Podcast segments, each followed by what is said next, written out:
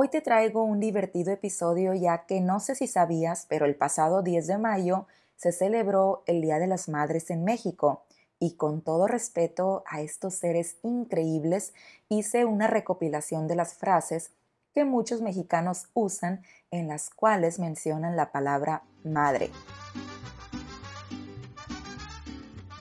Y antes de comenzar, quiero recordarte que si te gustaría recibir la transcripción de este y otros episodios de mi podcast, te invito a que vayas a mi Patreon. El link te lo dejaré en la descripción. Lo primero que tienes que saber es que un sinónimo muy usado en México de la palabra madre es mamá. De hecho, usamos más mamá y papá para referirnos a esos seres que nos engendraron. Madre y padre pueden ser usados pero de una manera formal, quizás en algún documento.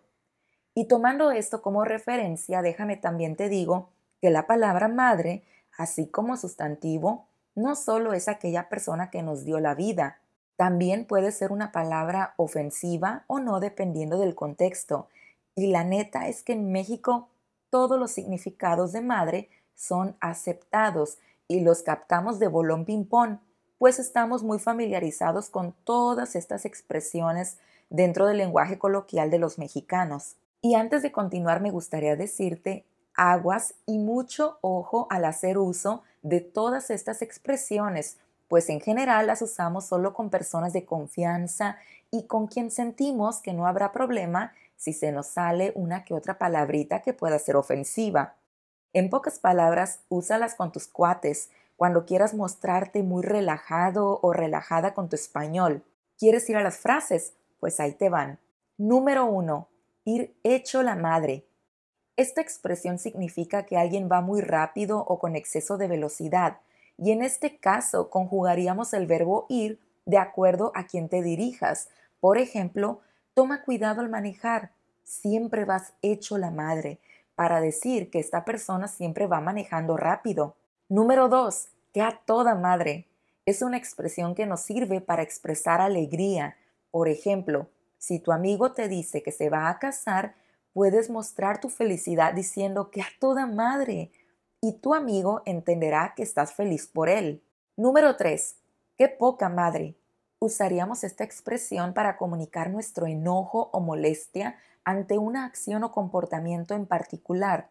Si yo sé que a un amigo le robaron su carro, puedo reaccionar diciendo qué poca madre para expresar mi molestia ante la acción de un ladrón. Número 4.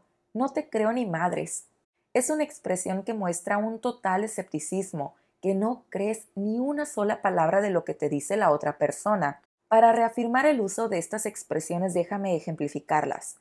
Muchas veces algunos alumnos, por ejemplo los niños pequeños, dicen algunas mentiritas. Uno como maestro no puede decirles no te creo ni madres, aunque la mentira pudiera ser muy obvia, porque sería irrespetuoso en ese ámbito escolar. Pero si esto pasara en casa, la mamá del niño sí puede hacer uso de estas expresiones con su propio hijo. ¿Me explico? ¿Te está gustando este podcast en español? Entonces te invito a que si no te has suscrito en mis redes sociales como Instagram, YouTube o Facebook, lo hagas después de escuchar este episodio para que no te pierdas más contenido de manera diaria. El link te lo dejo en la descripción. Número 5. Darse en la madre es un sinónimo de accidentarse, pero más que un accidente diría que es un fuerte golpe. Como ves, pronuncié el verbo darse y no dar. Quiero decir que esta expresión se usará con los pronombres reflexivos, dependiendo ahora sí de quién se dio en la madre. Por ejemplo, me caí y me di en la madre, para indicar que el golpe me dolió mucho. ¿Alguna vez te has dado en la madre? Número 6. Desmadre. Es un sinónimo de desorden. Cuando era niña, mi mamá siempre me dijo que tenía un desmadre en mi cuarto. Es un ejemplo porque siempre fui muy ordenadita. Número 7. Por mi madre. Es la forma en la que muchos mexicanos juran para mostrar sinceridad en sus palabras. Por ejemplo, préstame dinero por mi madre que mañana te pago.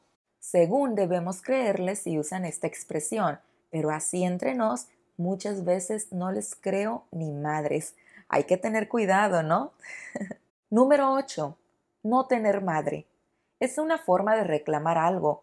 Es muy parecida a la expresión de qué poca madre, pero en esta se conjuga el verbo tener de acuerdo al contexto. Por ejemplo, me robaron mi teléfono. Los ladrones no tienen madre. Conjugo tienen con los ladrones.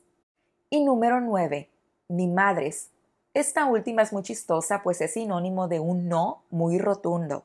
Por ejemplo, si te invito a aventarte del paracaídas conmigo y tú le tienes miedo a las alturas, puedes decirme, ni madres me aviento del paracaídas.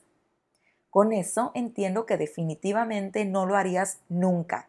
¿Ya habías escuchado alguna de estas expresiones con la palabra madre en México? Por hoy es todo, chavos. Gracias por llegar hasta aquí y recuerden que cuidado al usar todas estas frases que aunque son muy comunes entre nativos, hay que saber dónde y con quién decirlas. No se olviden que si les gustaría mandarme un saludo diciéndome qué les pareció este podcast, abajo en la descripción encontrarán el link para mandarme un mensaje de voz, ¿sale? Les mando un gran abrazo, especialmente a las mamás con muchísimo cariño y nos vemos luego. Bye bye.